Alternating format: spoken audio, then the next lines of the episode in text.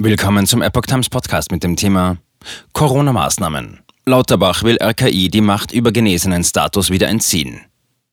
Ein Artikel von Epoch Times vom 16. Februar 2022. Bundesgesundheitsminister Karl Lauterbach will dem Robert Koch Institut RKI nach der Kritik an der Entscheidung zur Verkürzung des genesenen Status diese Kompetenz wieder entziehen.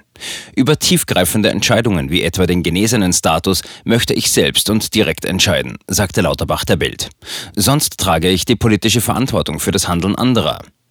Mit der Covid-19-Schutzmaßnahmen-Ausnahmenverordnung vom Januar waren das RKI und das Paul-Ehrlich-Institut ermächtigt worden, darüber zu entscheiden, wer unter welchen Umständen und wie lange als genesen bzw. geimpft gilt. Das RKI war Mitte Januar heftig kritisiert worden, weil es kurzfristig den genesenen Status von sechs auf drei Monate verkürzt hatte und sich somit für Millionen Deutsche der Zugang zur Gastronomie und Veranstaltungen über Nacht veränderte.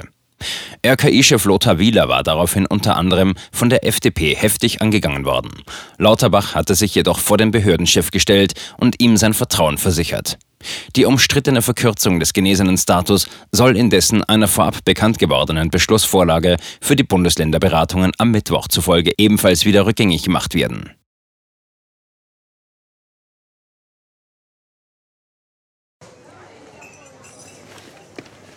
Bis Brot ich ess, des Lied ich sing. In Zeiten von Twitter und Facebook hat diese Redewendung aus der Zeit der Minnesänger neu an Bedeutung gewonnen.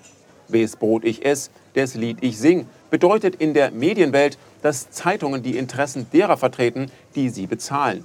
In Deutschland sind dies meist Parteien, Werbekunden oder Stiftungen einflussreicher Geldgeber. Die Epoch Times ist frei von allen solchen Einflüssen und steht allein in der Verantwortung derer, die sie finanziert, nämlich Ihnen, unseren Lesern. Die Epoch Times bietet Ihnen einen investigativen Journalismus, der Tatsachen aufdeckt und sich nicht von einer Agenda oder politischen Korrektheit einschränken lässt. Wenn auch Ihnen wirklich unabhängige und unzensierte Informationen wichtig sind, dann finden Sie diese in der neuen Wochenzeitung der Epoch Times. Zum Preis von nur einer Tasse Kaffee erhalten Sie nachhaltige Geistesnahrung für eine ganze Woche. Bestellen Sie die Epoch Times jetzt gratis drei Wochen lang zum Kennenlernen und lesen Sie den Unterschied.